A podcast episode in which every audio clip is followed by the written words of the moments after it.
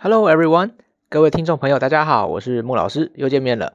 经过上一集节目介绍交往理论之后啊，相信各位同学们跟英文单字之间的感情应该升温不少。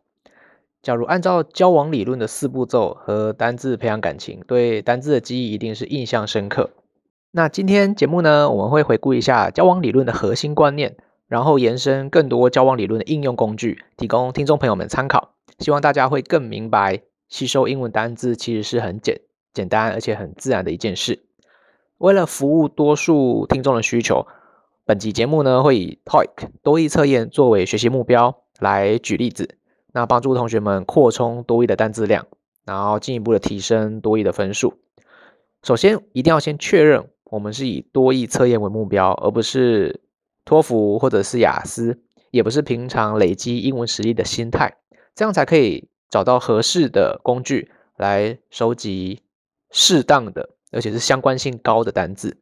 因为不同考试之间啊，单字的广度和深度差很多，更别提呃平常累积英文实力的的单字了。因为那种平常累积英文实力的单字啊，非常的广，而且非常的杂。不一定你考试上用得到，OK？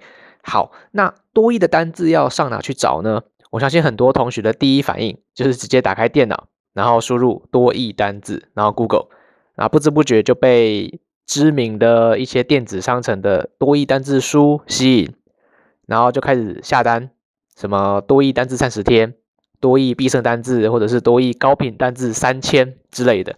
好。那你可能就直接下订单了。那过了两到三个工作日之后呢，你会收到单字书，觉得哇，冲劲十足，胜券在握，马上打开第一页，或者直接从字母 A 开始背，因为大部分单字书都是按照字母的顺序来编排嘛。好，那打开之后开始背嘛，之后就两种结果，第一种就是哎，有毅力的同学呢，好不容易背完最后一页单字了 Z，好，发现第一页已经忘了。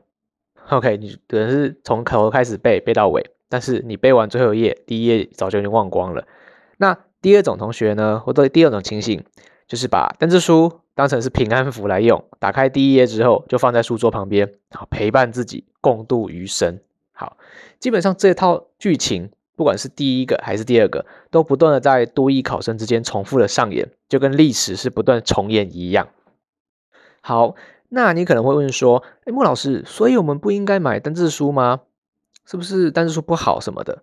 好，这个问题的答案，如果用交往理论来看，就很清楚了。基本上单字书的编排几乎就是单字、音标、词性，然后中文意思，然后顶多再配一个例句给你这样子。好，那这就很像你要交朋友嘛，然后你直接打开 Facebook，你就直接看所有陌生人的页面。看哪个想要当朋友，可是呢，你们还没有成为朋友，所以你只能先看到长相、姓名、工作，然后一些简单的生活照，甚至你还看不到照片。好，就算你看到照片好了，还是没有你入境的生活照，因为你们还没有成为朋友啊，你们还没有共同回忆。那这样子根本无法了解这个人，OK，更无法成为一个真正的朋友。你可能看了就忘了，看了就忘了，OK，一看就过。那这个就是只看单字书的状况。单字书呢，说真的，它比较适合短期记忆。好，那单字书没有错哦，在这边先澄清一下，只是说你看完印象也不会太深刻，所以记不住。就像以前我们小时候学中文，还记得吗？大部分是怎么样累积的？是透过国语课，还有老师交交代的一些课外读物啊，同学之间的对话啊，慢慢累积我们从小开始那种中文的词汇量。那再把国字。OK，我们大脑经过这样长时间运作，再把国字放到我们长期记忆区里面，好，从生字转换成我们习惯的用字。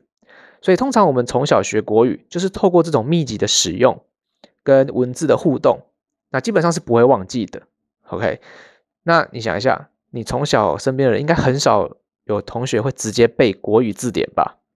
那这种概念就很像你直接看单字书的概念是一样的，甚至单字书说白了就是一个有整理过的字典。OK，有整理过的字典。好，那回到我们主题，这篇目要跟各位分享两个收集多义单字来源的方法。好，第一个，直接到多义官网下载考古题，将考古题里面的题目所有不熟的单字整理出来，挑出来。那按照交往理论四步骤来背。好，但是通常多义考古题啊，它在官网上面所放的都是那种 试吃品而已，所以通常题数有限，不是那种两百题的，可能就只有四五十题这样子。好，所以我会建议啊，直接买一本多益官方出版的拟真题库回家练习。啊，记得哦，是多益官方出版的，然后不是坊间自己出的。好，那练习完的题目呢，不要丢掉。为什么？因为题目本身的单字才是精华。各位同学可以进一步整理题库中不熟的单字，整理成单字卡。关于单字卡制作的介绍，我们稍后会聊到。简单的说，你要考人家的测验，就是直接买人家出版的题库回家练习嘛，对不对？而且练习完还可以整理成单字书，所以官方题库根本浑身是宝。从练习题到题目本身都可以吃，这样了解吗？那如果同学不想花钱买题库，还有第二种收集多义单字的方法。虽然这个方法比较耗时间，但个人认为比较有趣，很像挖宝的概念。你可以自己动手建立多义单字清单。方法就是按照多义官方他们网站上有公布十三大主题。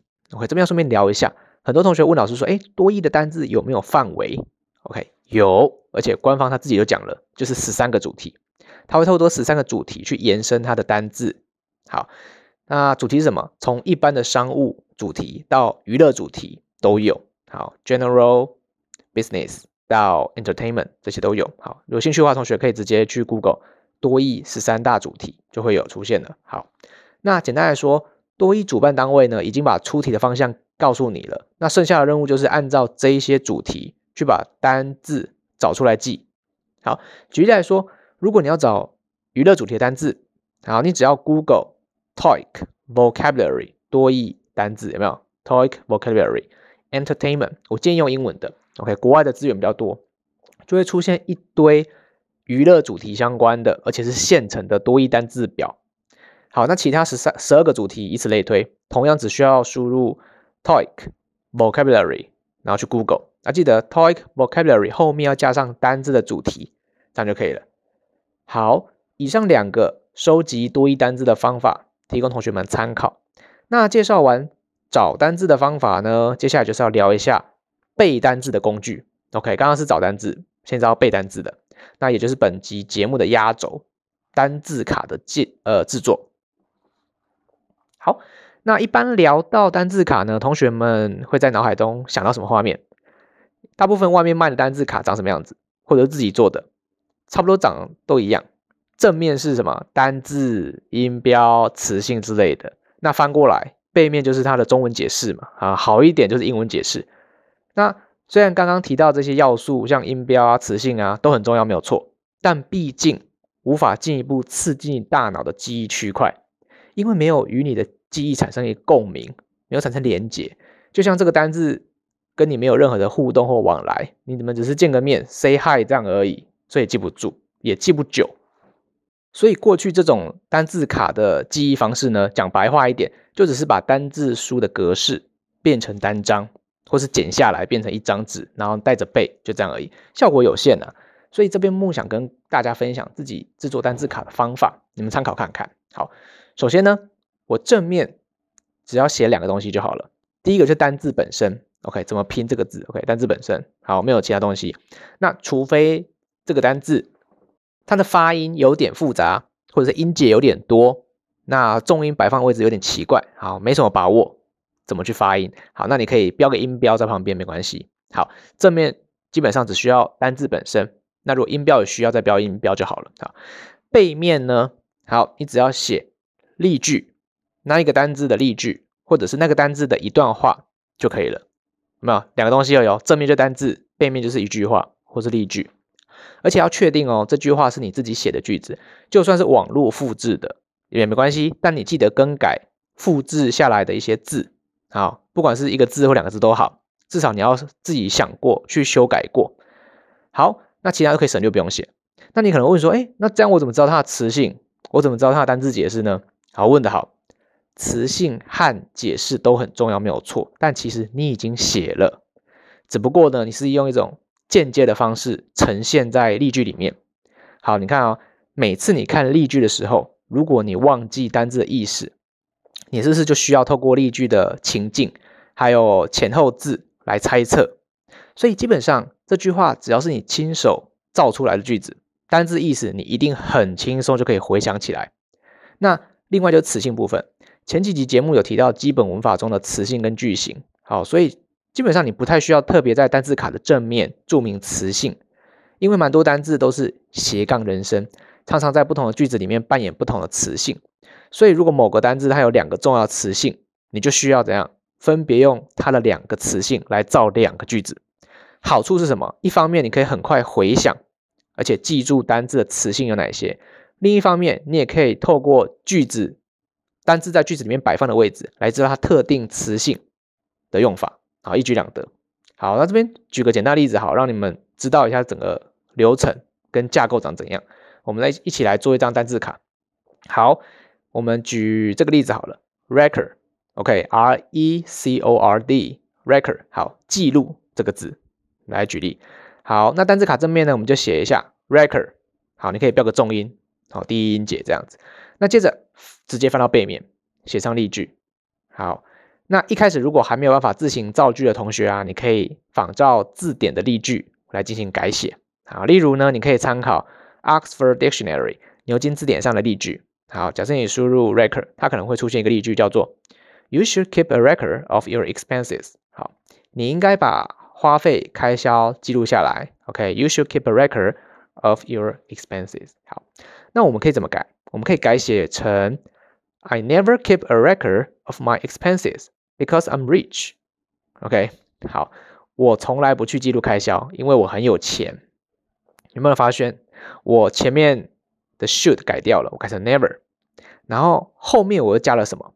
我把 Your expenses 改成我的 my expenses，后面再加一句 because I'm rich。好，这种夸张一点的写法啊，不只能够帮助你运用因果关系来强化关联性。为什么？因为因为我很有钱嘛，所以我不去记录自己的开销。OK，很很无厘头。但是这种连贯性可以帮助你回想一下，诶，为什么我要写 because I'm rich 啊？哦，原来是我，因为我前面从不记账。那代表说我很有钱嘛，我不需要斤斤计较嘛。好，这种方式就可以帮助你回想起来，哦，原来 record 是这个意思，是记账的意思，或者是记录。OK，好，那因为有钱，所以不需要记账。好，加深了 record 是记录的印象，就这种方式。那再来，从句子当中啊，你还能学到记某一笔账的片语是什么，就是 keep a record of。OK，keep a record of。我们还可以进一步从这个片语当中判断词性。好，a record 一笔账务，那因为 a 冠词嘛，对不对？所以冠词后面几乎都是加名词，那词性 record 就必定是名词。好，所以意思你懂了，词性你也懂了，所以基本上你不太需要再额外写中文的解释、英文解释或者是词性。好，透过句子就可以判断，就可以推算回来。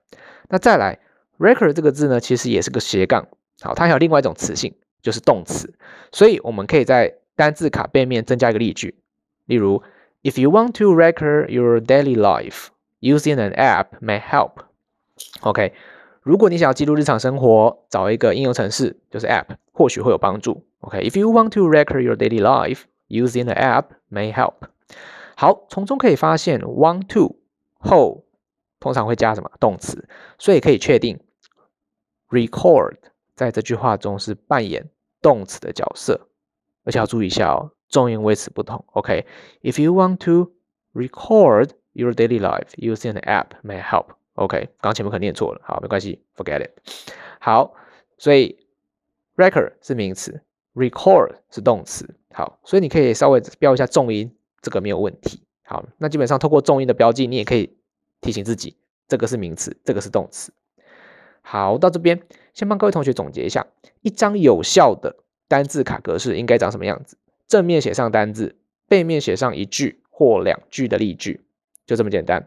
那为的就是要依靠已知的讯息呢，强迫自己的大脑去思考出未知的讯息，利用这种反复的思考的方式来加深我们对陌生单字的印象。OK，不像以前单字卡哦，什么都给你，零零总总的很完整，但是呢，你只是看了。你没有进一步的去思考这个单字，OK，这样可以哦。好，就举个例子好了。我们在吃鱼的时候，OK，别人剥给我们的鱼，嗯，好吃，或者是别人把鸡腿上的肉剥给我们，嗯，好吃。但是你有没有发觉，你自己去啃那种骨边残余的肉，或者是鱼骨头旁边的肉，哇，那种感觉更不一样。你会觉得那种 珍贵性、稀有性，OK，自己啃下来的肉更好吃，OK，类似这种概念。好，那好，希望透过这种一个单字跟一个例句之间的深刻互动呢，能够帮助同学更加了解单字如何应用在文章里面。因为啊，单字背的再多，如果你不知道怎么使用，以交往理论来说好了，就像是脸书朋友加了一大堆，但都没有什么在联联络互动一样。你真的需要朋友帮忙的时候啊，你可能一时之间也想不起来谁能够帮得上忙。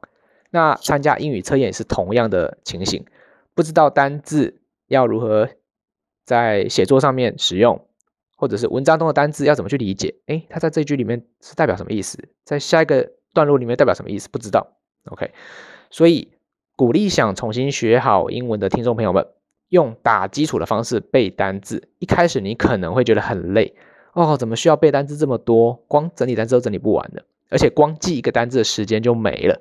但是透过交往理论的方式扩充单字的效率是非常高的。